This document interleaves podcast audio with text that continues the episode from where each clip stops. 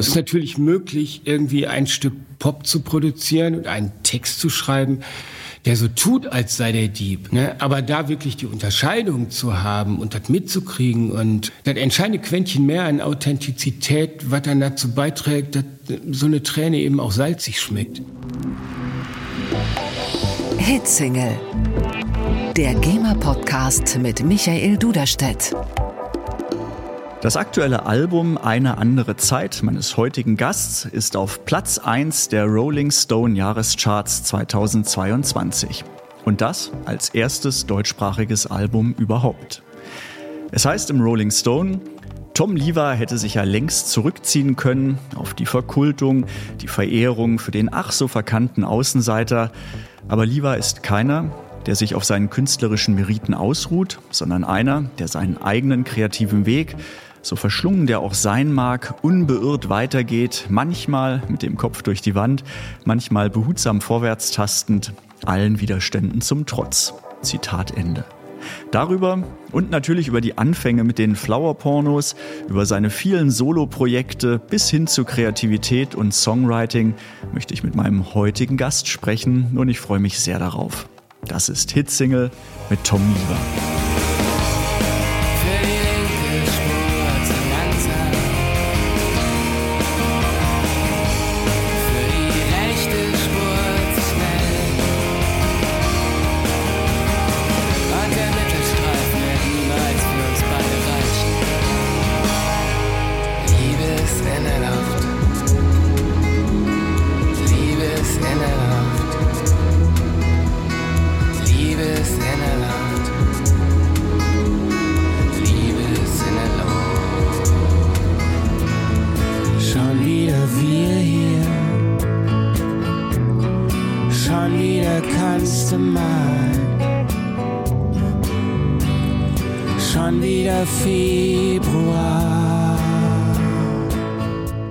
Meinen heutigen Gast freue ich mich besonders. Er ist nicht nur mit seiner Musik sehr oft in meinem Ohr, er ist auch oft dann in meinem Ohr, wenn ich ihn gar nicht höre. Zu irgendwelchen Situationen tauchen Textpassagen aus seinen Liedern in meinem Kopf auf und besonders regelmäßig im November, Mitte November, halte ich Ausschau, wann werden die ersten Weihnachtsbäume verkauft. Und wenn ich dann einen Stand sehe, hast du eine Idee, was ich dann in meine Daily Notes eintragen könnte? Liebe ist in der Luft. Genau. Nach dem Weihnachtslied, was ich nach der Geburt meiner ältesten Tochter Mathilda geschrieben habe, mhm. die im Oktober geboren ist und diese Vorweihnachtszeit für mich vielleicht die heiligste aller Vorweihnachtszeiten war, weil ich das Wunder der ewigen Liebe, die sich verlängert in einem Kind, was man selber in die Welt bringt, selber erleben durfte, zum ersten Mal so profund wie nie zuvor. Was für eine wundervolle Einleitung von dir. Ja, und ich schreibe also wirklich, ich habe nachgeguckt, ich schreibe regelmäßig in mein Tagebuch, 21. November, sie fangen wieder an, Bäume zu verkaufen. und das seit bald 20 Jahren. Insofern danke dafür und herzlich willkommen, Tom Lieber, schön, dass du da bist. Hallo. Bin nur ich schräg drauf? Oder geht das dir auch so, dass du durch die Gegend läufst und von deinen Liedern auf einmal Textzeilen in deinem Kopf auftauchen oder Erinnerungen oder von anderen Liedern? Das ist meine Arbeit und das ist eine Arbeit, die nicht nach einem Acht-Stunden-Tag vorbei ist, sondern meine gesamte Zeit beeinflusst in irgendeiner Art und Weise. Und von daher, naja, es ist von meiner Seite auch nochmal umgekehrt. Ich habe nicht nur die Zeilen aus den fertigen Songs im Kopf, sondern ich höre dich was sagen, ich höre Leute was sagen und mhm. irgendwann sind das dann Zeilen in Songs.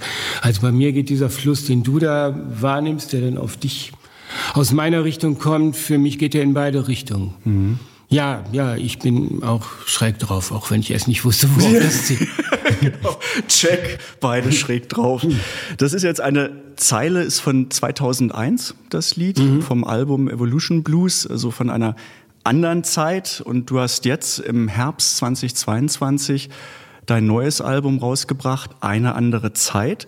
Und du hast darüber gesagt, ich habe schon mega viele Platten gemacht und das ist das Debütalbum der Person, die ich seit 13 Monaten bin.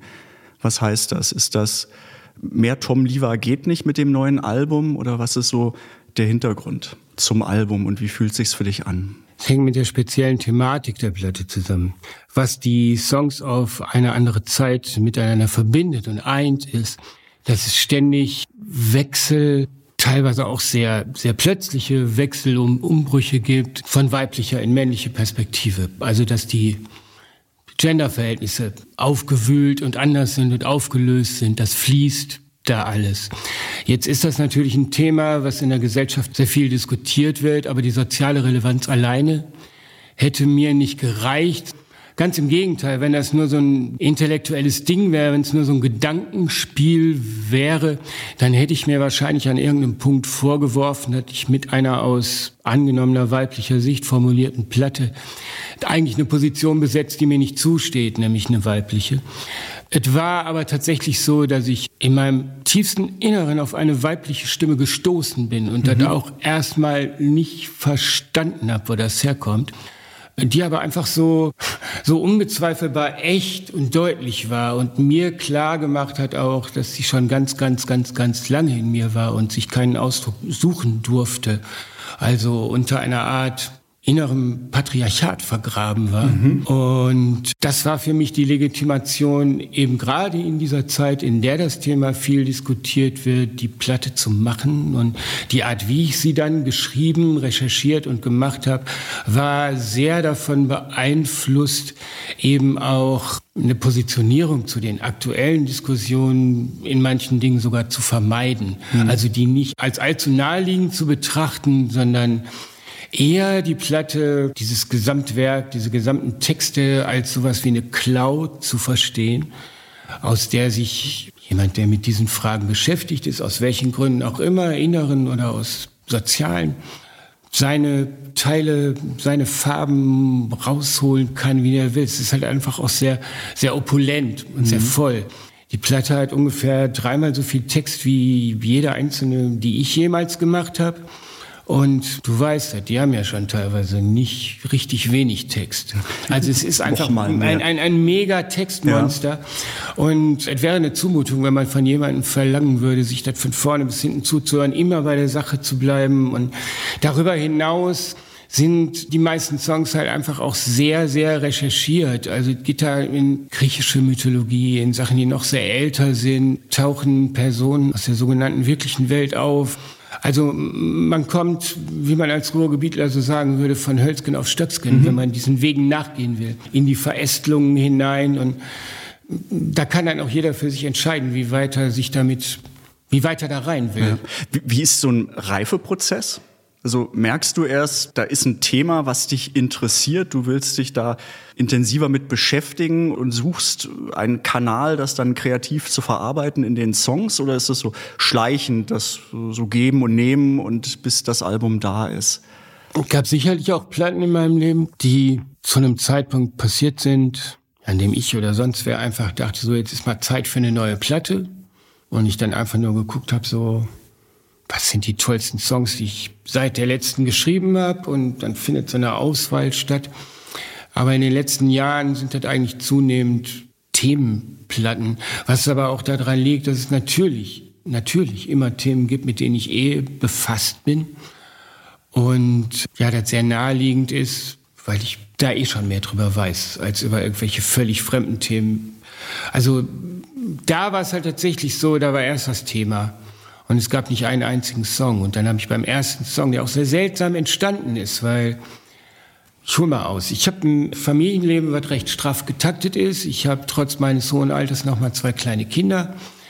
Und ja, wir arbeiten beide, wir arbeiten viel. Wir sind auch nicht so Leute, die sich das unheimlich gerne total gemütlich machen. Und das wird einem dann manchmal auch ein bisschen anstrengend.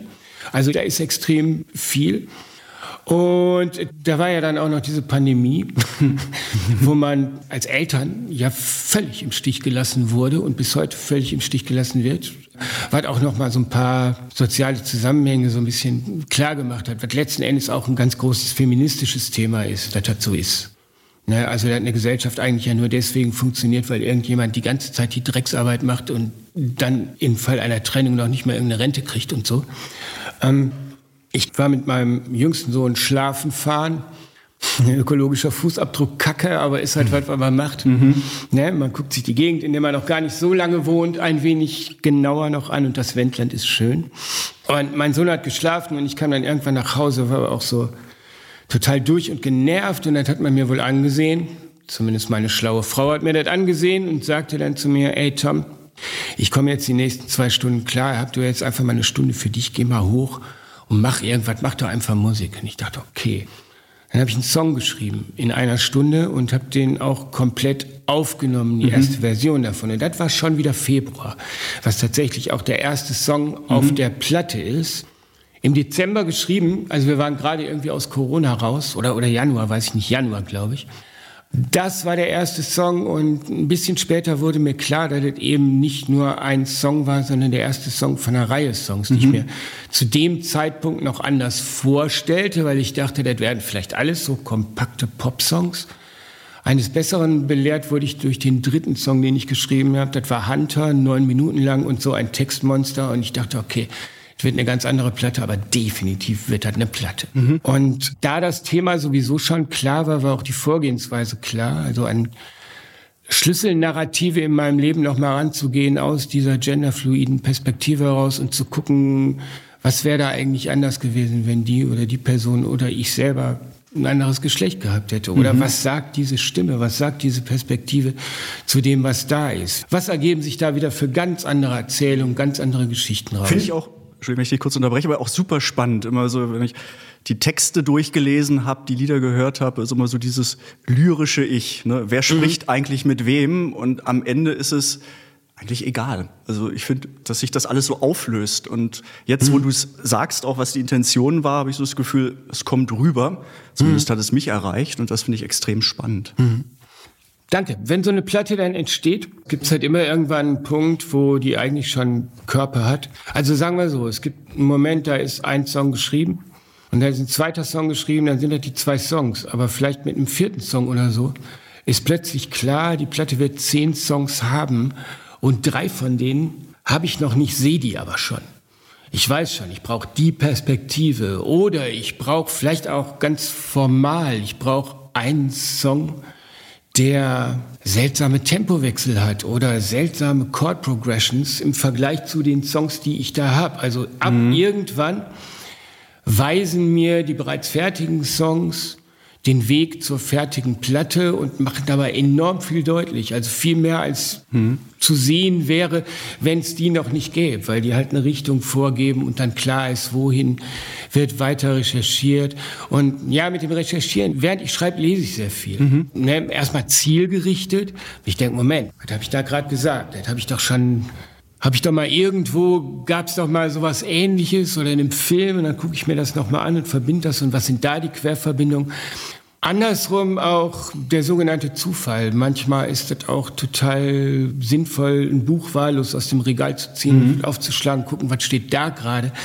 Zumal es auch so ist, wenn man mit Themen befasst ist, sich mit Themen beschäftigt, dann passieren sowieso so komische Dinge, dass einem Informationen, die dazu passen, dann von alleine zufliegen und mhm. irgendjemand, ohne dass er das weiß, sagt, hör mal, hast du gehört? Mhm. Was ich damit auch sagen will, das, was du gerade gesagt hast, dieses, es ist egal, welches lyrische Ich das ist.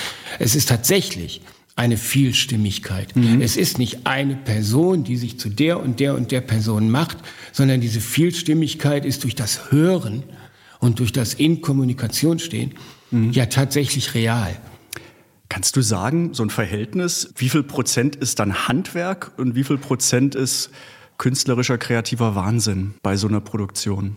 Naja, wenn man sich für so einen Beruf entscheidet, dann ist der künstlerisch-kreative Wahnsinn auch Handwerk. Mhm. Schöne Aussage. Bis hin in so einen Punkt, dass ich manchmal weiß, dass ich mich irgendeinem Wahnsinn aussetzen muss, um irgendwo hinzukommen. Mhm. Also es ist Arbeit und da würde ich nicht unbedingt die Bereiche trennen und würde nicht sagen so, was ist Zauberwerk und was ist nicht Zauberwerk, weil im Ende sind die Sachen, von denen ich denke, die sind harte Arbeit, die sind vielleicht das meiste Zauberwerk, weil während ich da arbeite, durch mich hindurch irgendwas zaubert und ich kriege das gar nicht mit. Mhm. Weil die Zauberei natürlich auch denkt, weil der soll sich nicht auf seinen faulen Arsch setzen und wir schreiben dem da auf sein Blatt Papier, sondern der soll schon was tun. Mhm. Also die ganze, im Grunde Zauberei ist, dass es mich überhaupt gibt. Mhm. Und dass ich diese Dinge tue, so wie ich die tue, ist halt das Beste, weil ich daraus machen kann, dass es mich gibt. Mhm. Also meines Wissens habe ich mich nicht dafür entschieden, mhm. sondern ich bin hierher gekommen und habe diese Aufgabe erkannt und mich dann schrittweise dahin gearbeitet, die einigermaßen erfüllen zu können. Bin heute mit 61 Jahren an einem Punkt, wo ich denke, okay, es wird schwierig sein, eine KI zu erschaffen, die das von alleine macht. ja. Ich war mal bei einer Veranstaltung und da gab's Reden, also war Deutsch-Englisch, war mit Simultanübersetzung und es gab einen Fachvortrag von einem, der mit extremem Fachdeutsch gesprochen hat und super schnell. Und wir saßen alle nur so da und dachten, die armen Übersetzerinnen und Übersetzer, das wird hart. Insofern, ja, vielleicht bist du ja derjenige, der die KI in die Knie zwingt. Und sagt, da kommen wir nicht ran. Nee, ich glaube nicht, dass ich die KI in die Knie zwingen kann, weil langfristig besteht auch einfach die Gefahr, dass keiner den Unterschied mehr erkennt. Mhm. Und es ist ja heute schon so, dass ich nicht milliardenweise verkaufe. Mhm. Ne? Das ist ja im Prinzip schon ein sehr naja, erlauchter Kreis klingt jetzt auch ein bisschen albern, aber das, ne, ich, ich glaube, dass die Chance, mit wirklicher Qualität einen Mainstream-Erfolg zu haben, mit Deepness und nicht mit nachgebildeter Deepness. Mhm. Ne? Ich glaube, du weißt genau, was ich damit meine. Absolut. Es ist natürlich möglich, irgendwie ein Stück Pop zu produzieren und einen Text zu schreiben, der so tut, als sei der Dieb. Mhm. Ne? Aber da wirklich die Unterscheidung zu haben und das mitzukriegen und das entscheidende Quäntchen mehr an Authentizität, was dann dazu beiträgt, dass so eine Träne eben auch salzig schmeckt. Mhm.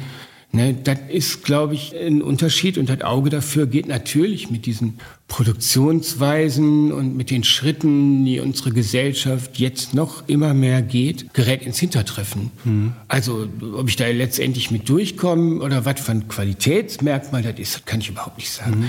Ich habe keine Ahnung, wo wir in fünf oder zehn oder 15 Jahren kulturell sein werden. Da möchte ich mich auch weder auf die eine oder auf die andere Seite stellen. Ich möchte weder sagen, irgendwie ja, alles total dramatisch, geht den Bach runter, aber ich möchte auch nicht sagen, sind da alles tolle Chancen. Mhm. Es ist einfach sehr weird. Ja. Und ich bin froh, dass ich das in Worte fassen kann, wo ich jetzt hier gerade bin. Mhm.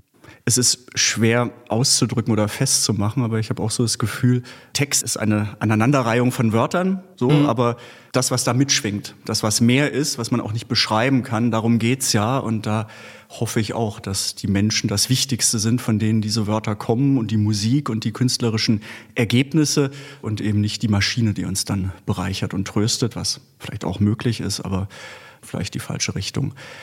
Du hast kann ich auch allen Hörerinnen und Hörern empfehlen, den Tom Lever Newsletter, den du regelmäßig, unregelmäßig verschickst. Da hast mhm. du im letzten geschrieben, dass es dir gut geht, dass du happy bist, auch mit dem neuen Album, mhm. wie sich das entwickelt. Ich möchte auch noch zurückblicken.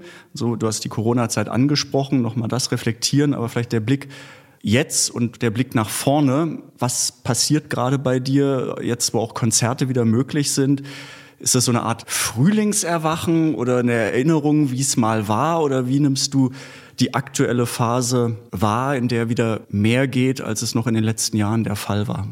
Um den Satz jetzt mal eben äh, zu entschlüsseln, als du gerade sagtest, du wolltest auch zurücksehen, war das jetzt in die Zukunft unseres Interviews gerichtet oder wolltest du da dich das in der Beantwortung der Frage mit einbeziehen? Boah, jetzt muss ich mal reflektieren. Ich möchte noch mal zurückgehen Richtung 2020. Also ich wollte ja. die letzten drei Jahre möchte ich auch noch mit dir drüber sprechen. Ja, also aber auch, nicht jetzt. Nicht jetzt, sondern gleich. Da, genau. Das war meine genau. Frage. Ja, so, ja sorry, das, das, war schön, ja. schön verschachtelt, wenn man immer denkt und spricht zugleich und ja. sich fragt, macht das gerade Sinn und wird es verstanden? Aber genau, also das möchte ich nicht aussparen, aber ich würde vielleicht auch, weil es positiver und optimistischer ist, den Blick nach vorne. Was passiert gerade bei dir? Das Album ist das eine, Konzerte das andere. Wie fühlt sich das momentan an? Mhm. Ich habe so ein bisschen den Eindruck, dass ich im Moment sehr viel mehr Aufmerksamkeit, öffentliche Wahrnehmung kriege als in den letzten vielleicht 20 Jahren, dass sich da so was getan hat. Wobei ich glaube, dass es auch zu tun hat mit meinem schrittweisen Ausstieg aus dem Musikgeschäft, wie ich das kannte vorher. Also ich arbeite ja seit ungefähr drei Jahren, ohne Plattenfirma, ohne Promoagentur, ohne Vertrieb und eigentlich nur noch mit Freunden, mit Menschen, die ich liebe, zusammen auf geschäftlicher Ebene, zumindest da, wo es eng ist und wo es wichtig ist. Und ich glaube, dass sich dieser Unterschied in der Arbeitsweise jetzt über die drei Platten, die in der Zeit entstanden sind und eben auch die Promo, die damit zusammenhängt, dass sich das jetzt langsam auskommuniziert und dass da eine andere Achtung da ist, als die noch vor ein paar Jahren, also bei den letzten Platten bei regulären Plattenfirmen so war. Ich komme nicht ganz umhin, auch zu denken, dass es an der exorbitanten Qualität dieser letzten Platte liegt, dass damit auch nochmal Türen aufgegangen sind. Selbstverständlich. Äh, ist immer ja. seltsam, wenn man sowas selber sagt, aber soll ich so tun, als ob ich keine Ahnung davon hätte und ich weiß nicht, ob meine Platte gut ist. Meine Platte ist gut und ich weiß das. Mhm. Ne? Mm, also es ist schon so ein bisschen so, dass sich das Plateau so ein bisschen hebt. Man hat ja im Laufe so einer Karriere immer wieder Punkte, wo, wo Dinge passieren, die dann auch dafür sorgen, dass man unter einen bestimmten Punkt nicht mehr fällt. Egal wie, mhm. wie niederschwellig wirtschaftlich und bei mir ist in einem sehr überschaubaren Rahmen wirtschaftlich erfolgreich. Ne? War auch eigentlich nie anders. Aber es hat auf sehr eigenartige Art und Weise immer funktioniert. Es kamen irgendwelche interessanten Aufträge rein und bestimmt waren mir andere Dinge auch wichtiger als Geld. Mhm. Naja, und mit dieser Aufmerksamkeit, die im Moment da ist, stellt sich natürlich auch durchaus aufgrund meines Alters die Frage, wie man diese Aufmerksamkeit jetzt investiert, um ein paar Kommunikationsfehler aus der Vergangenheit vielleicht zu korrigieren. Mhm. Und dadurch an so ein paar an für sich low-hanging fruits, von denen man aber gar nicht dachte, dass sie so niedrig hängen, vielleicht auch mal in den Obstsalat zu kriegen. Mhm. Punkt. Konzerte? Fühlt sich das anders an? Oder ist als, Ko Konzert als vielleicht Konzert? Oder als, als was? Ja, na vielleicht. Oder als keine Konzert. Ah, ich habe immer so im Kopf die, ja, als kein Konzert, ja, aber vielleicht als kein Konzert, weil es nicht möglich war, Konzerte zu geben. Merkst du da eine andere Qualität, dass möglicherweise durch die Lockdown-Zeit und dann wieder mit Konzerten, dass dass eine andere Interaktion Publikum und dir stattfindet oder ist dann am Ende ein Konzert ein Konzert und wenn es stattfindet und allen gefällt, ist es gut und so ist es.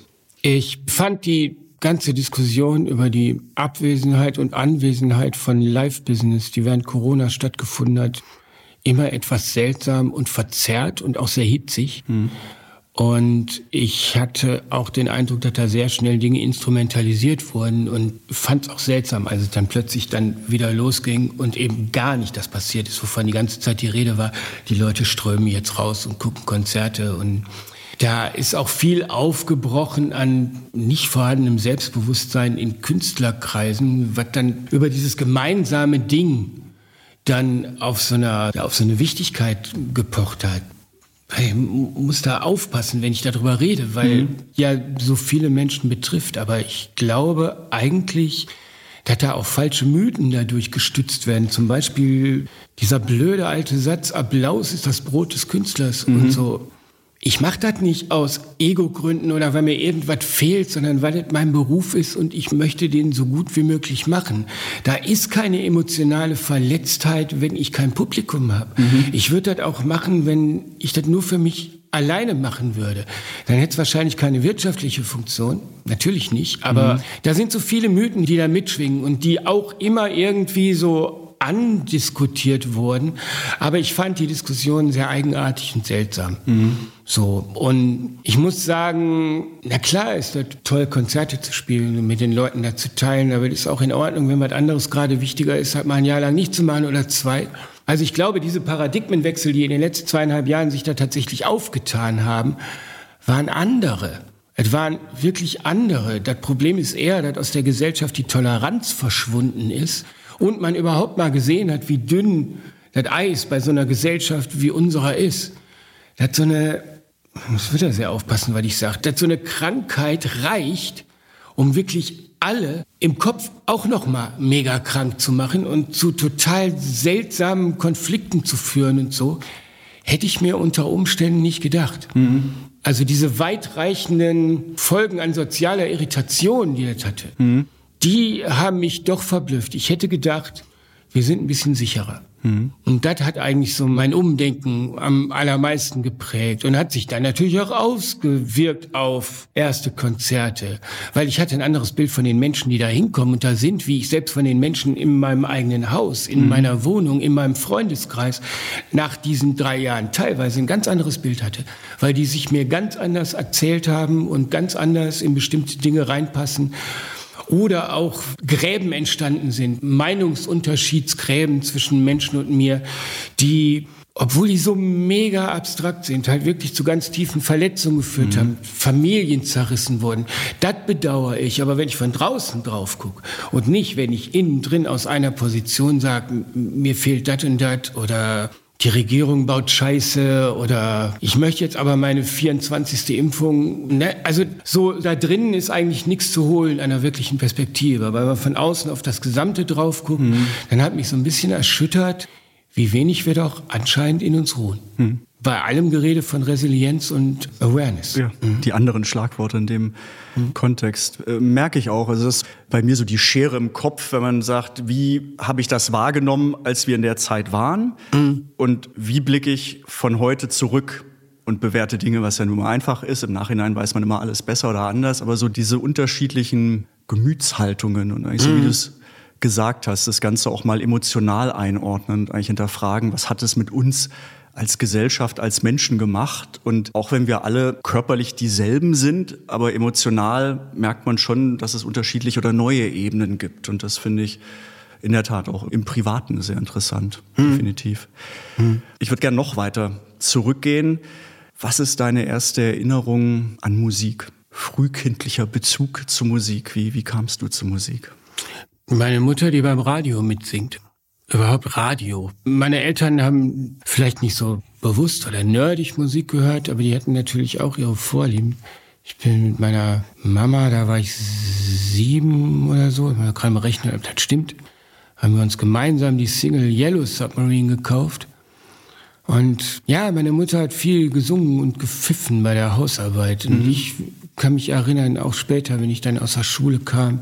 Also da war, Musik war da immer irgendwie. Und wenn ich jetzt über Musik nachdenke, dann erstaunt mich, wie normal Musik für mich war. Mhm. Wie normal war, dass da Musik war, weil eigentlich ist Musik nichts Normales, sondern das ist eine riesen Kulturleistung, dass es soweit überhaupt gibt. Also, dass man anfängt, Geräusche so zu strukturieren und zu ordnen, dass man sich selber von der ganzen anderen Scheiße damit ablenken kann. Das ist eine sehr große Kulturleistung der Menschheit. Mhm. Und bin da einfach so reingewachsen und fand das toll und habe ohne darüber nachzudenken eigentlich angefangen, wie ich das heute bei meinen Kindern auch beobachte. Ja, die singen, die singen einfach, die mhm. singen Lieder aus irgendwelchen Sätzen, die die aufschnappen machen die ihre Lieder und ich war genauso, habe mit meinen Kuscheltieren gespielt und die Kuscheltiere haben gesungen, da war mhm. Musik. Mhm. Nicht als großes Thema, aber Musik war einfach da. Ja, wie, wie so ein Grundnahrungsmittel, eigentlich mhm. immer da. Ja. Das erste Instrument? Das erste Instrument war, glaube ich, wirklich mal kurz eine Blockflöte, was aber einfach auch Sign of the Times, ne?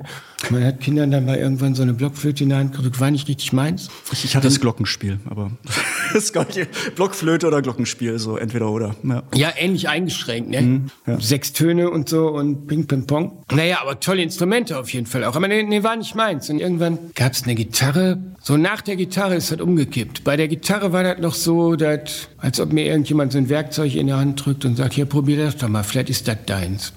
Dann habe ich so Unterricht gehabt, kurz, nach Noten. Hat mich aber überhaupt nicht gekickt und die Gitarre stand darum, aber die stand dann da noch. Kurze Zeit später hatte ich mein Berufsbild klar.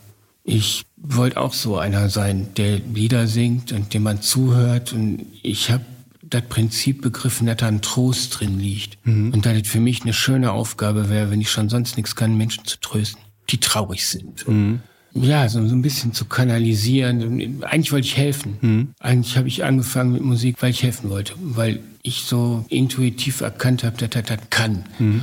Wahrscheinlich hätte ich noch nicht sagen können, dass es mir hilft, aber ich habe angefangen mit, keine Ahnung, zehn, elf, zwölf Jahren, mich von Musik umarmt zu fühlen in bestimmten Momenten. Ein Gefühl von von Heimat, von Zuhause in bestimmten Liedern zu haben, was selbst das Gefühl meiner realen physischen Heimat überstieg an angekommen sein. Mhm. Und ja, fand ich grandios und dachte, wäre doch eine tolle Sache, wenn ich das auch könnte. Und das war dann alles oder nichts? Ich mache das jetzt, so nach diesem Erweckungserlebnis?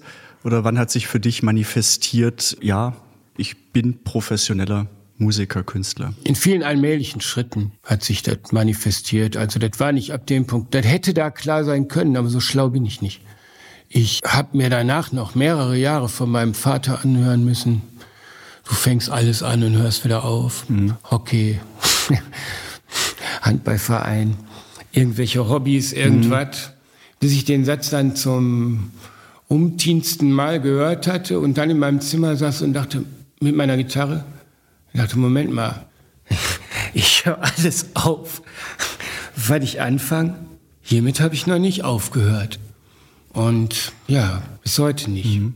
Aber das musste ich selber an mir beobachten. Mhm. War nicht so einfach, mhm. so mich aus meiner Nutzlosigkeit zu befreien. Da brauchte ich auch die Hilfe einer weiterentwickelten Version meiner selbst. Mhm. Hast du damals schon eigene Lieder geschrieben zu dem Klar, Zeitpunkt? Sofort. Mhm. Mein erstes Lied war über einen Specht. Warum nicht? Ja.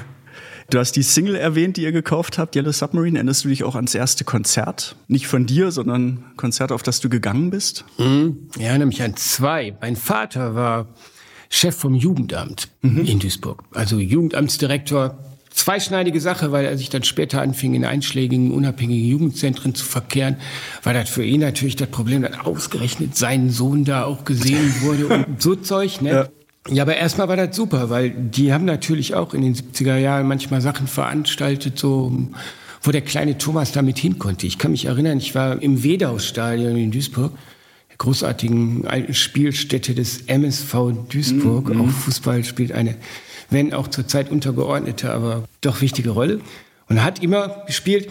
Die Stadt hatte ein Rockfestival veranstaltet und haben UFO gespielt. Also eine amerikanische Psychedelic Hard Rock Band. Und da war ich, keine Ahnung, wie alt ich da war. Vielleicht war ich da auch zehn oder so. Und ich war mit da, während die nachmittags den Soundcheck gemacht haben, stand da auf der Bühne und also so die anderen von der Stadt waren natürlich wie mein Vater, ne, in ihren braunen Anzügen mit den verschwitzten Hemdkrägen, ne. Und die Typen da hatten Instrumente um und Zaubererkostüme an. Die hatten lange Gewänder mit Sternen drauf und hohe Hüte mit dem Mond und ich dachte, ja, das war wieder so ein Moment, so, mm, wartet auf mich, haut nicht ganz ab, wartet auf mich, wartet, bis meine Haare genauso lang gewachsen sind wie eure. So, und was auch großartig war, obwohl ich das jahrelang dann irgendwie verdrängt habe, weil es für mich nicht mehr cool war, ich war, als ich noch sehr, sehr klein war, auf einem Hermann van Feen Konzert. Hm. Mhm. Und der hat im Grunde auch mega gezaubert. Heute verehre ich den Mann, finde mhm. den total spitze. Aber so in bestimmten Zeiten, so in Punky, Indie-Kreisen, war der natürlich auch verpönt als langweiliger Liedermacher, irgendwas zart, sehe ich heute anders, aber mhm. war, man war halt irgendwie in so einem Strom drin, das hat jetzt eigentlich nicht eine Größe war, auf die man sich bezogen hätte mhm. in den späten 80ern, Anfang 90er, Mitte 90er. Ja. Mittlerweile stehe ich da, stehe ich da sehr drauf und würde den unheimlich gerne mal kennenlernen. Also das wäre noch so jemand. Andere, die ich damals unheimlich gerne kennenlernen wollte, wie ich heute, also äh, Bob Dylan, geh mir weg. Den möchte ich nicht persönlich treffen, auf gar keinen Fall. Viel zu toxisch, der Mann. Aber Hermann von Feen, mit dem würde ich, glaube ich, würde unterschreiben, mit dem eine Woche in Urlaub zu fahren. Mhm. Das wird schon funktionieren. Dann gucken, was künstlerisch rauskommt. Ja, wer weiß. Der Hermann und ich. ja. Das war bei einer Preisverleihung beim Musikautorinnenpreis von der GEMA vor ein paar Jahren. Da hat Helmut Lachenmann, mhm. klassischer Komponist, einen Ehrenpreis bekommen. Und dann war auch die Nachwuchsband C&R, die dann die Gelegenheit genutzt haben und so, wir müssen ihn kennenlernen. Und die haben sich dann auch wirklich getroffen und dachte ich, als ich das gehört habe, dachte ich spannend. Also wenn dann immer so junge Poprock-Band und Lachenmann sich ja. treffen und gut verstehen und was kann dann künstlerisch kreativ entstehen. Hm. Ja, der Tolle ist, da wo ich gerade bin, geht das ja in beide Richtungen. Da sind ja einerseits diese richtig alten Vögel, die aber noch da sind und großartigeres Zeug machen als je zuvor. Ne? Also so jemanden zu treffen, schon total gerne und auch daraus was entstehen zu lassen. Und gleichzeitig sind da diese diese großartigen mit 20 bis Mitte 30-jährigen Leute, die da heute mit einer totalen Selbstverständlichkeit die fantastischsten Sachen zusammenwerfen und unglaublich qualifiziert, vor allem mit verschiedenen Styles umgehen und mhm. so. Und ja, denen zu begegnen und mit denen Dinge zu machen, mhm. ist für mich auch sehr interessant, weil mhm. irgendwie, naja, irgendwie stehe ich so ein bisschen da, dazwischen, zwischen den Generationen. Ich bin auch nicht in meiner retrospektiven Phase. Mhm. Vielleicht ist das optimistisch, aber ich möchte wirklich lieber 80 werden und dann Greatest Hits spielen. Lieber jetzt mich konzentrieren auf das, was ich jetzt wirklich zu sagen habe und noch ein paar Leute mehr abzuholen, die dann in 20 Jahren bei der Retrospektive dabei sind. Mhm. Wie offen bist du für Musik, die nicht so ist wie deine oder wie die, wo du musikalisch, künstlerisch herkommst? Also, Wenn die toll so ist. Charts, Popmusik, auch mal Taylor Swift oder so, erreicht dich das? Oder bist du dann doch so in deiner Umlaufbahn unterwegs? Also mich erreichen sowohl die Charts als auch seltsamste Death Metal Spielarten und Free Jazz und mhm. äh, ich bin dafür sehr sehr sehr viele Bereiche offen und wenn es gut ist und knallt, dann kann das eigentlich fast alles sein, aber natürlich, wo du da mit den Charts sagst, da natürlich ist es immer ein bisschen weniger zauberhaft, mhm. weil man sich halt zu sehr erklären kann, wie das entstanden ist und wie es gemacht ist und weil es immer diesen diesen faden, fiesen Beigeschmack von Kapitalismus und Patriarchat hat. Mehr als irgendwelche Spielarten, die in anderen Produktionsrunden entstehen. Mhm. Also ne, da ist es leichter dann irgendwann zu sagen, egal wie schön das ist, ich habe da jetzt keinen Bock drauf. Mhm. Geh mir weg damit. Ich möchte jetzt gerne was Sauberes hören. Mhm. Kannst du noch was erzählen, wie es bei deinen Anfängen war? Also wie kam es zu den Flower-Pornos? Wie war da so die Anfangszeit und vielleicht so ein bisschen, jetzt nicht im Schweinsgalopp, aber so auch die Entwicklung, mal mit Band, mal du alleine?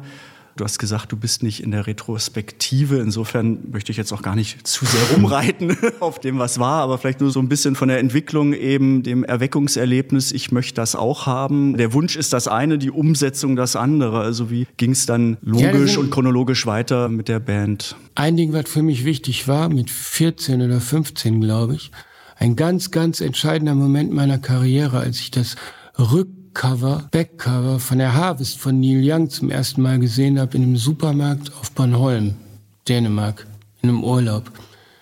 Ich habe diese Scheune gesehen. Da ist so eine Scheune, wo die halt proben oder spielen, die Platte aufnehmen. Und die sind überhaupt nicht mit irgendeinem Showcharakter nach außen gerichtet, sondern man hat einfach das Gefühl, das sind Freunde und die machen da, wozu die geboren sind.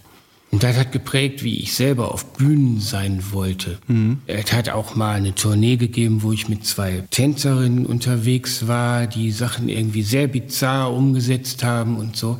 Also Sachen, die eher eine von vorne bis hinten durchdachte Show waren. Es gab Tourneen, wo ich jeden Abend dieselben Ansagen gemacht habe und Stücke, aber es gab auch welche, wo ich nicht meine Setlist hatte.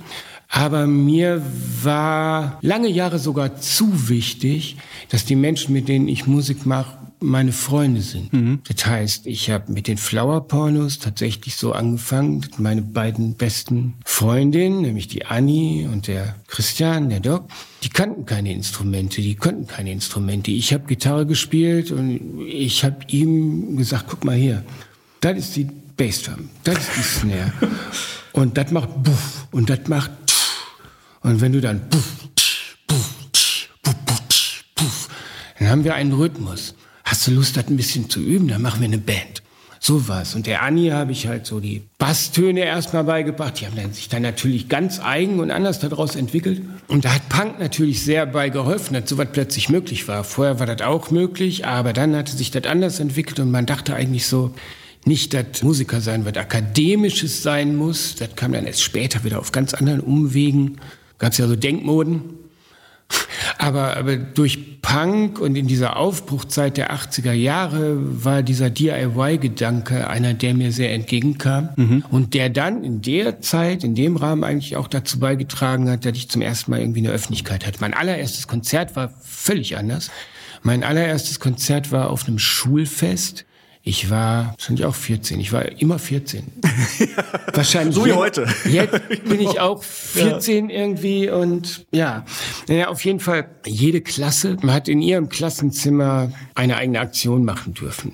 Das heißt, es gab so ungefähr sieben Waffelbäckereien in Klassenzimmern und es gab Diskos zu der Zeit. Ja, man darf ja auch nicht vergessen, dass Musik in den 70ern einen ganz anderen Stellenwert hatte als heute.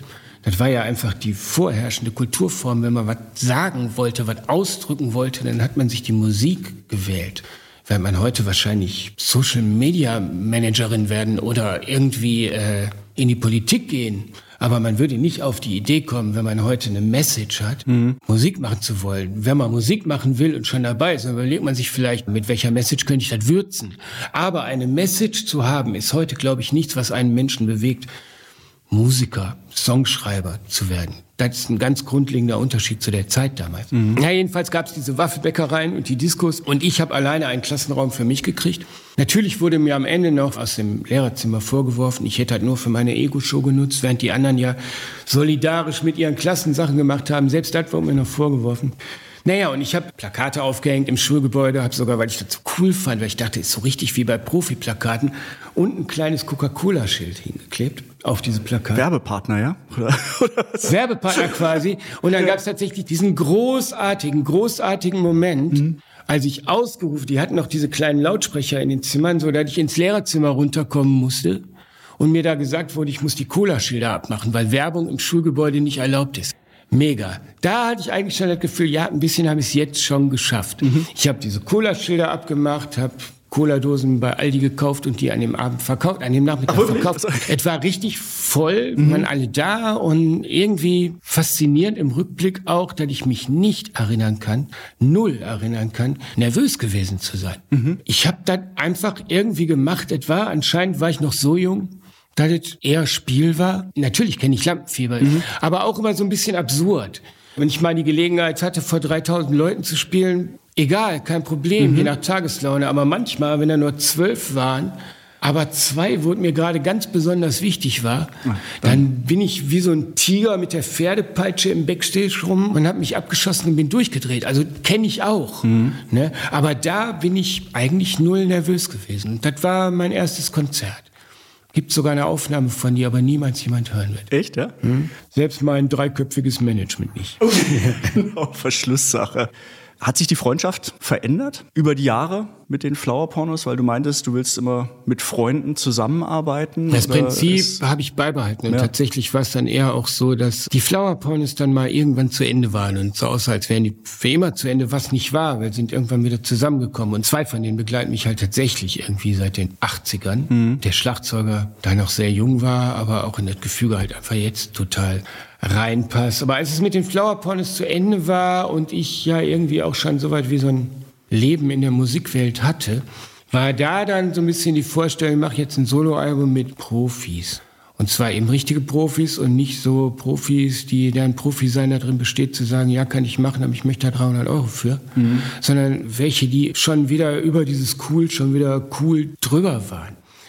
Ich habe dann mit so Leuten gespielt, so einem Schlagzeuger mal, der in der Westernhagen-Band war. Ich habe mit einem Bassisten gespielt, der mit Gianna Nannini unterwegs war. Also mit, mit so Leuten, die irgendwie so mannigfaltige Session-Erfahrungen zu der Zeit irgendwo hatten, habe mit denen Musik gemacht. Mit dem Effekt, dass ich dann wollte, dass das meine Freunde sind. Mhm. Also geht anscheinend nicht anders. Entweder ich nehme meine Freunde und bringe denen das bei, oder mhm. ich nehme mir so Leute und dann werden wir entweder Freunde oder wir werden keine Freunde und dann gehen die aber auch wieder. Mhm. Ne? Also ist ja irgendwie auch logisch, oder? Mhm. Arbeitszusammenhänge, dass das hilft, wenn man sich mag. Das ja. Mhm. Ne? Oder dass das irgendwie smoother läuft, wenn man auch mal sagen kann, mm, mhm. ne? Also wenn die Kommunikation schon nicht geht, dass man dann wenigstens über die Kommunikation kommunizieren kann. Mhm. Also ich finde es sinnvoll so. Also ich habe immer versucht, mir die Menschen, mit denen ich zusammengearbeitet habe, zu Freunden zu mhm. machen oder direkt mit Freunden zu mhm. arbeiten. Ja. Machst du es den Leuten einfach? Nein. Sehr gut. Damit beenden wir den musikalischen Rückblick und begeben uns in einen Exkurs. Du bist, ich weiß nicht, ist es richtig zu sagen, du bist Schamane? Ist man das oder, oder wie wäre die richtige Bezeichnung? Etymologisch kommt das Wort Schamane aus dem Kungisischen und bedeutet nichts anderes als wissender Mensch. Mhm. Ich weiß ein paar Sachen. Mhm. Das ist auch schon alles. Ist das eine Sache, die dich menschlich beschäftigt hat, wo du hin wolltest, wo du tiefer einsteigen wolltest? Hat das einen Bezug zu deiner musikalischen Arbeit als Ausgleich, Gegensatz und letztendlich, was verbirgt sich dahinter? Also was ist das Wissen oder wie stellt sich das dar? Das stellt eher eine andere Ebene dar die aber natürlich mit diesen Ebenen, mit Musik und mit, mit dem, was hier so die real existierende Lebenswelt ist, immer wieder rückkoppelt, aber eigentlich ist es eine andere Ebene. Vielleicht musst du dir das ungefähr so vorstellen, obwohl es eigentlich auch schon wieder irreführend ist. Zwei Beispiele. Das eine Beispiel ist, jemand wächst in einem religiösen Kontext auf und hinterfragt den nicht. Er wird aber immer wenn es ihm dreckig geht, ich denke jetzt an so einen christlichen Kontext, mhm. der wird sich vielleicht daran gar nicht reiben, weil seine Eltern zum Beispiel auch keine Fundamentalisten sind, sondern hat einfach nur diesen unhinterfragten Bodensatz an Glaubensmöglichkeiten gibt, die dazu führt, dass wenn alles ausweglos erscheint, jemand sich vielleicht mit gefalteten Händen auf sein Bett sitzt und betet und darum bittet und sagt, ich bin hier am Ende meiner Kraft, vielleicht kannst du mir helfen. Mhm. Für so einen Menschen wird auch diese religiöse Ebene im Prinzip auf jeden anderen Lebensbereich eine Auswirkung haben oder jeder andere Lebensbereich wird dadurch gelesen werden. So ist das bei mir und mein Glaubenssystem auch. Und ein anderes Beispiel, um das jetzt aus dem religiösen Kontext rauszuheben, ist jemand, der ohne Beine geboren wird. Mhm. Der wird Momente haben, wo der überhaupt nicht daran denkt, weil er gerade die Beine nicht braucht, weil er zum Beispiel an einem Tisch sitzt und puzzelt und dann einfach völlig weg ist. Aber trotzdem wird er immer der ohne Beine sein. Mhm. Und es wird bei Entscheidungen auch dabei, wie sehr er sich als Mitglied einer Gemeinschaft fühlt, weil er ja auf eine Art tun kann, aber eben immer als der ohne Beine in der Gesellschaft der anderen mit den Beinen dass man so weit wie Schamanismus, weil ich würde es auch nicht als eine, als eine Entscheidung, die ich irgendwann getroffen habe, sehen, sondern mhm. eher so, naja, natürlich habe ich irgendwann Lehrer getroffen, ich habe andere Personen getroffen und das hat mich getriggert und mich darauf bezogen, habe Sachen gelesen, aber eigentlich war das dann eher immer so in all diesen Begegnungen und auch in diesen theoretischen Begegnungen übers Lesen war es so, dass mich da was angesprochen hat aus meinem Inneren. Mhm. Und ich dachte, okay, das ist tatsächlich da. Das ist immer nicht so weit wie, ach so läuft das, sondern so, ja, da ist es mal beschrieben. Mhm. Eigentlich weiß ich das. Ne? Also eher eine Bestätigung als eine Eröffnung mhm. in dem Sinne. Und deswegen würde ich, weil ich weiß, dass es Menschen gibt, die ohne jedes Bedürfnis nach anderen Realitätsebenen hier wundervoll funktionierende Leben führen, die in, Würde und in Liebe und in allem sind, die gibt's. Und es gibt welche, bei denen es anders ist, deren Aufgabe dann vielleicht besteht, in diesen Zwischenwelten auch im besten Falle fürs Gemeinwohl zu recherchieren oder zu mhm. helfen und zu tun. Das ist ja letzten Endes auch in Kulturen, in denen Schamanismus verankert ist, eine Rolle. Also wenn es da jemand seltsam geht, dann geht der Schamane zwischen die Welten und guckt, ob es da ein interessantes Narrativ gibt dazu. Mhm was dann irgendeine Auswirkung hat vielleicht. So, ich würde das also eher als eine Disposition bezeichnen, mhm. als eine Entscheidung oder eine Berufswahl oder so. Und naja, man kann so eine Disposition im hohen Alter erkennen, man kann das immer schon wissen und es mhm. kann auch sein, Genau wie es Menschen gibt, die ihr Leben lang in heteronormativen Beziehungen leben, aber eigentlich schwul sind und das nicht wissen. Mhm. Ne? Das kann alles passieren. Aber mhm. ich sehe es nicht als eine Entscheidung und erst recht nicht, wenn man in unserer heutigen modernistischen Sicht das als so was so was Materialistisches eben auch begreift, was man sich aussuchen kann. Mhm. Man hätte die Wahl zwischen Kanufahren, Volleyball, Xbox spielen oder Religion. Und man nimmt sich davon das mit nach Hause, was jetzt am besten halt zur Flasche Rosé passt. Mhm. So was ist das nicht. Mhm. Sondern es ist eigentlich eher auch ein Puzzleteil, weil ich erkannt habe und nachdem es dann da war, ja, ist das ein Teil des Pantheons im Grunde. Eine Stimme, die gefragt werden muss. Mhm.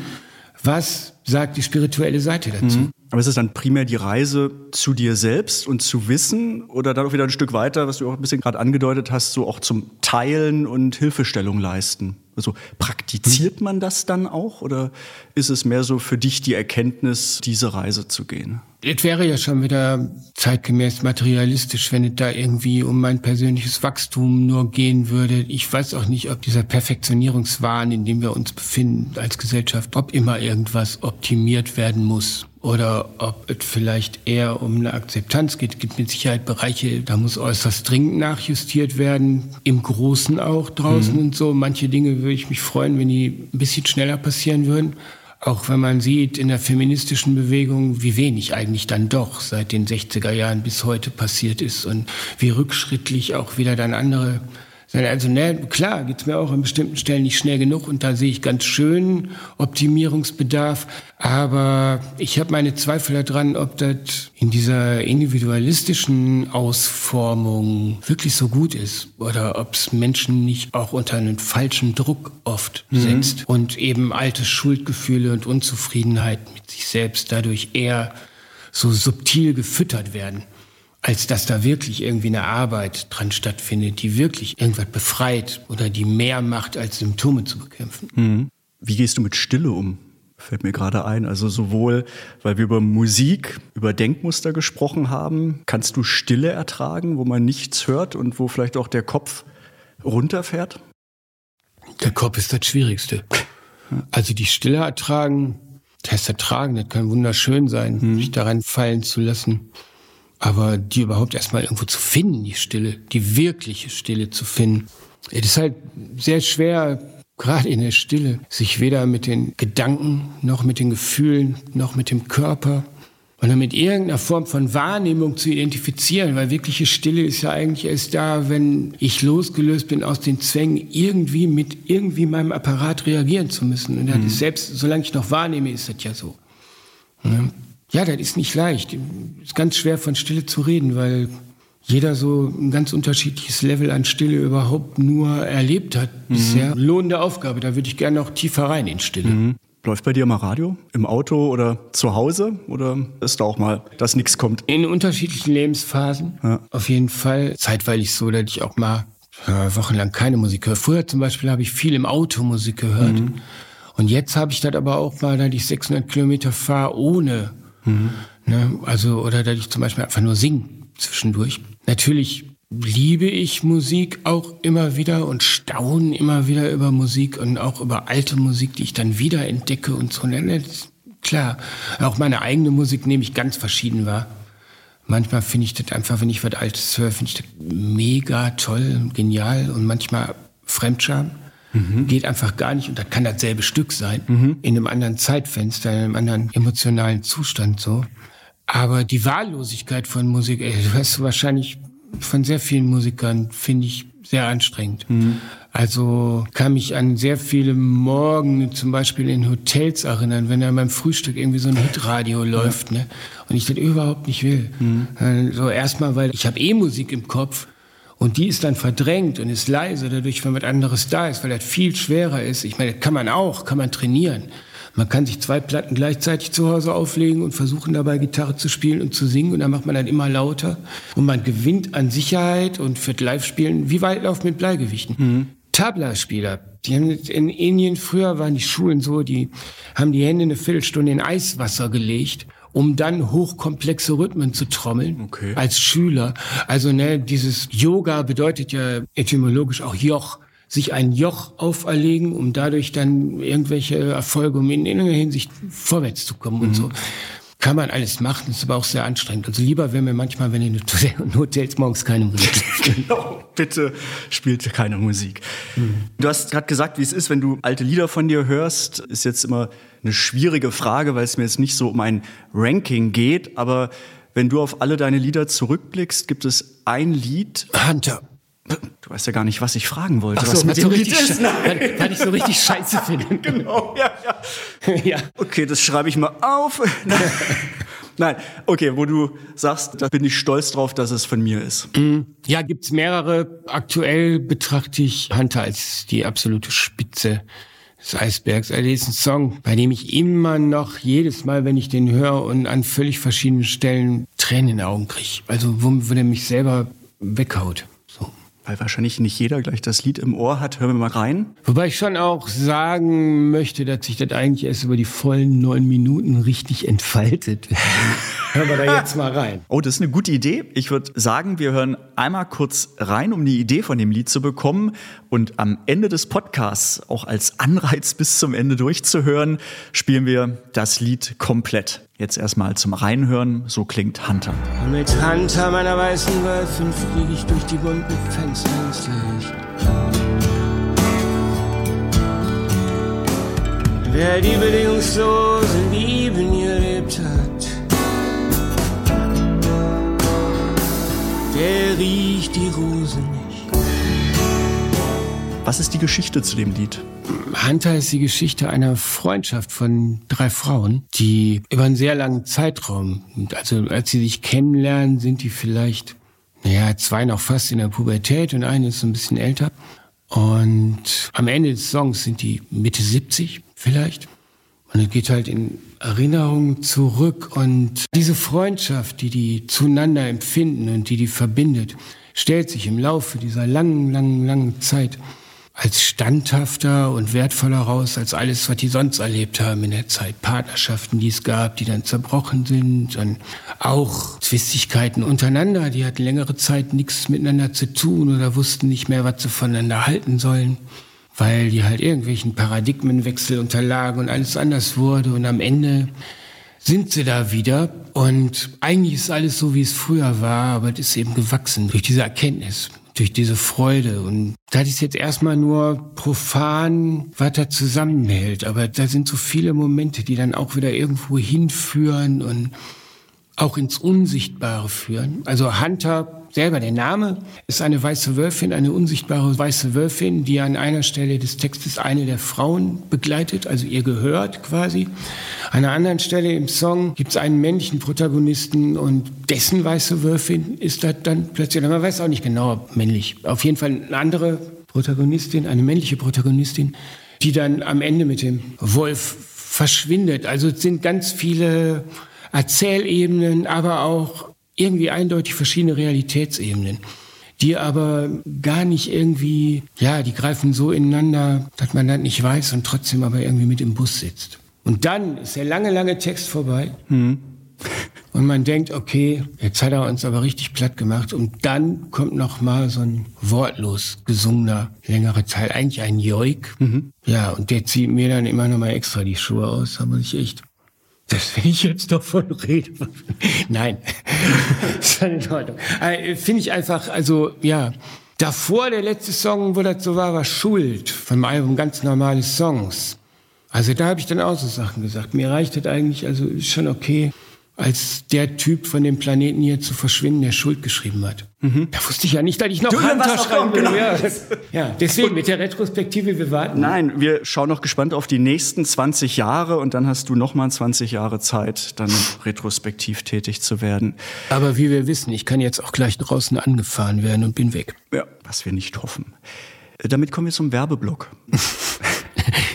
Und zwar in eigener Sache. Wo erleben wir dich? Wo können die Hörerinnen und Hörer mehr über dich erfahren? Was ist der beste Einstieg ins Universum Tom Liva? Ist es deine Website, dein Newsletter, Instagram, Konzerte? Was ist der ja, Zugang zu dir? Hat, ich würde wirklich sagen, die aktuelle Platte. Eine andere Zeit? Mhm, eine andere Zeit. Und äh, klingt dann immer so speziell, aber auch wenn wir nicht über Amazon verkaufen und nicht bei Spotify vorkommen, es ist trotzdem immer nur einmal der Zeigefinger auf eine Taste und man kann das kaufen. Es sind halt nur andere Kanäle. Von daher, also da ist nichts kryptisch und versteckt sich. Reicht eigentlich in die kleine Kiste Tom Lever reinzuschreiben und freundlich zu bitten vielleicht und dann kommt schon was. Ist nicht so schwer. Wenn man das möchte, dann reicht der Name eigentlich. Mhm. Ne? Und man fragt mal seine Freundin, wenn die auch keine Ahnung haben, so, wo ich bin. dann gucken wir mal woanders, findet man schon. Aber aktuelle Platte ist, äh, ja, ich gehöre Gott sei Dank nicht zu den Künstlern, die vor 30 Jahren eine super Platte gemacht haben und der jetzt hinterherlaufen, sondern ich habe lieber erstmal nur Scheißplatten gemacht, um mich dann langsam zu steigern. Schlau.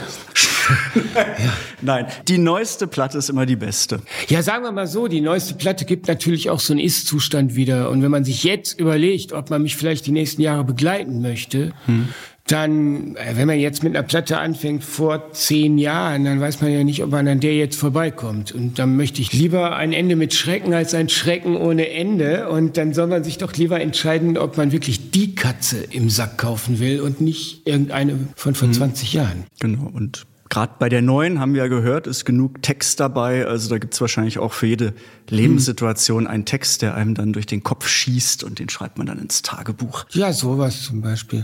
Oder man kann auch einfach sich ein Herz fassen und auf irgendeine Art und Weise anfangen, mit mir zu kommunizieren und erstmal mir selber ein paar Fragen stellen. Mhm. Ne? Irgendwie eine Mail schreiben oder mal gucken, ob ich vielleicht irgendwo spiele und mal hinkommen. Ich werde da nicht abgeschirmt. Das ist nicht so ein Security-Ding. Ich muss mich selber abschirmen. Aber ne, dafür habe ich ja unter anderem die spirituelle Ebene. Vielen Dank. Ich habe bei den Gesprächen immer so zwei Begriffe im Kopf. Das ist zum einen dankbar und Bereicherung. Also einmal bin ich dankbar und ich hoffe, ich sage das stellvertretend für alle, die uns hören, eben für die offenen Einblicke. Also mhm. ich finde das irgendwie normal, aber auch nicht normal, also mhm. dass wir uns auf der Ebene unterhalten können und du so einen offenen Einblick in deine Gefühlsregungen oder dein Leben gibst und Bereicherung, weil ich eben jedes Mal das Gefühl habe, da steckt so viel drin, was man rauspicken kann für sich selber, was man mitnimmt, was man lernt. Ja. Die Stunde, du bist schon mal ganz oben. Also ich bin sehr dankbar und bereichert. Und wenn es euch gefallen hat, bitte liken, abonnieren, weitersagen, kommentieren, ganz viel Musik hören, ganz viel Tom Lever hören. Ihr habt gehört, Kommunikation ist alles und Hören ist noch viel besser. Und vielen, vielen Dank. Das war Hitsingle mit Tom Lever. Ich möchte mich auch nochmal bedanken. Ich fand das auch ein sehr angenehm geführtes, offenes Gespräch. Gertrud Stahl aus dem fahrenden Zug in die Landschaft. In den bunten Fenstern oben bricht sich das Sonnenlicht.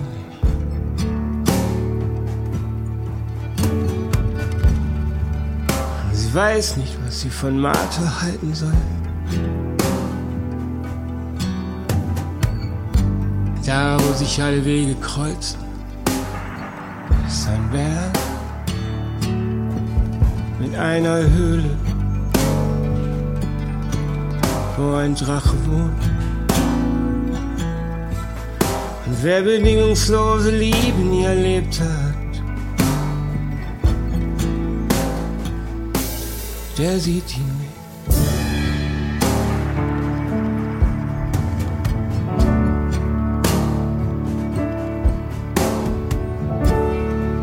Weit entfernt von hier ist ein Haus der Landstraße. Ich mag es irgendwie gern, auch wenn ich weiß, es ist nichts wert.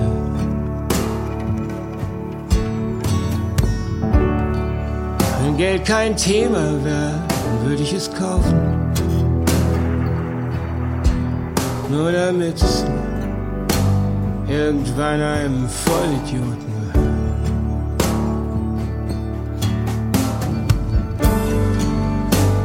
Ich hatte immer Angst, dass mein Herz bricht. Doch in dem Jahr, in dem wir uns getrennt haben und du mit den Kindern weggezogen bist, habe ich's nicht mir. Wer bedingungslose Liebe nicht kennt, er wird einfach so zu steil.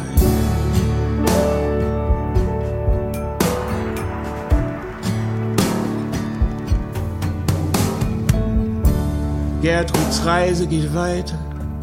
Sie erinnert sich.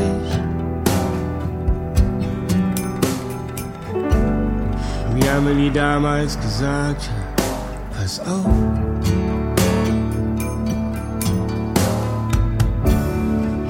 Da auf dem Sofa liegt meine unsichtbare weiße Waffe. Bitte setz dich, aber setz dich da nicht drauf.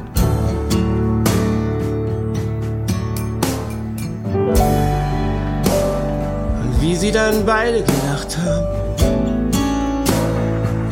und oben auf dem Dach saßen. Und unten waren all die wunderschönen Menschen. Und dann kam der Winter. Die meisten, wirklich die meisten von denen waren weg. Und die, die bedingungslose Liebe nicht kennt, schreibt seltsame Briefe an sich selbst.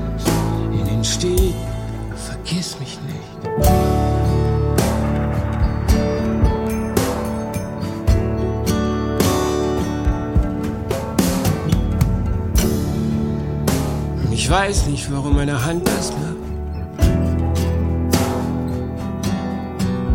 Warum sie zittert. Als ob ich ihr befehl.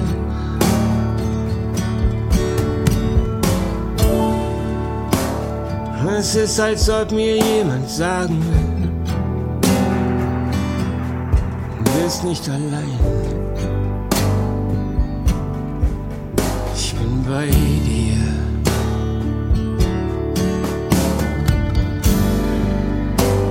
Regen fällt auf alle gleich. Der Rhythmus sanft, der Aufprall weich. Der Regen sucht den Ausgleich.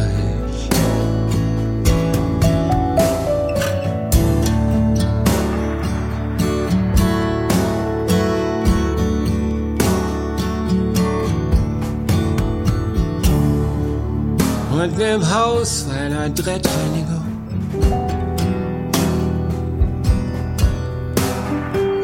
Frauen, denen Ordentlichkeit wichtig war, nicht mal zu gefallen, die brachten ihre Sachen dorthin. Wenn du beim Bäcker bist, bring drei Mohnbrötchen mit. Wir wechselten die Straßenseite, um die Scheiße uns nicht zu treffen.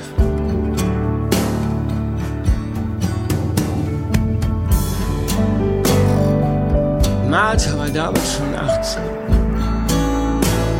Geboren in einer anderen Zeit.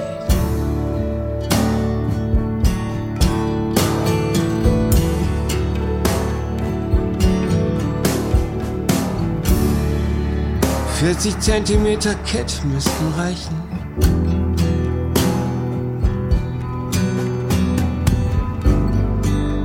Für den kleinen silbernen Anhänger mit dem Baum.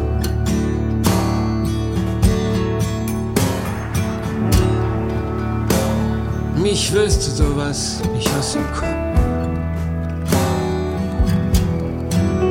Ich müsste es nachschauen.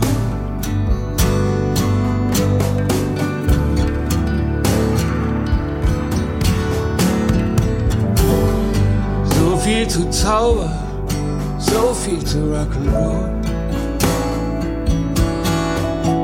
Bis in die entferntesten Zweige, bis in die Fingerspitzen riecht das Krabbenmeer.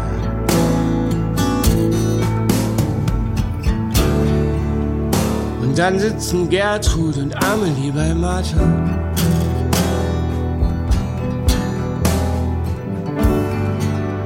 Und irgendwie ist alles so, wie es früher war.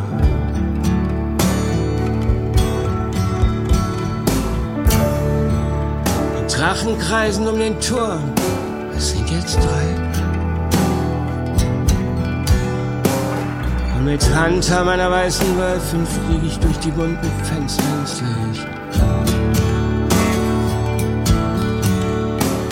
Wer die bedingungslose Liebe nie erlebt hat, der riecht die Rose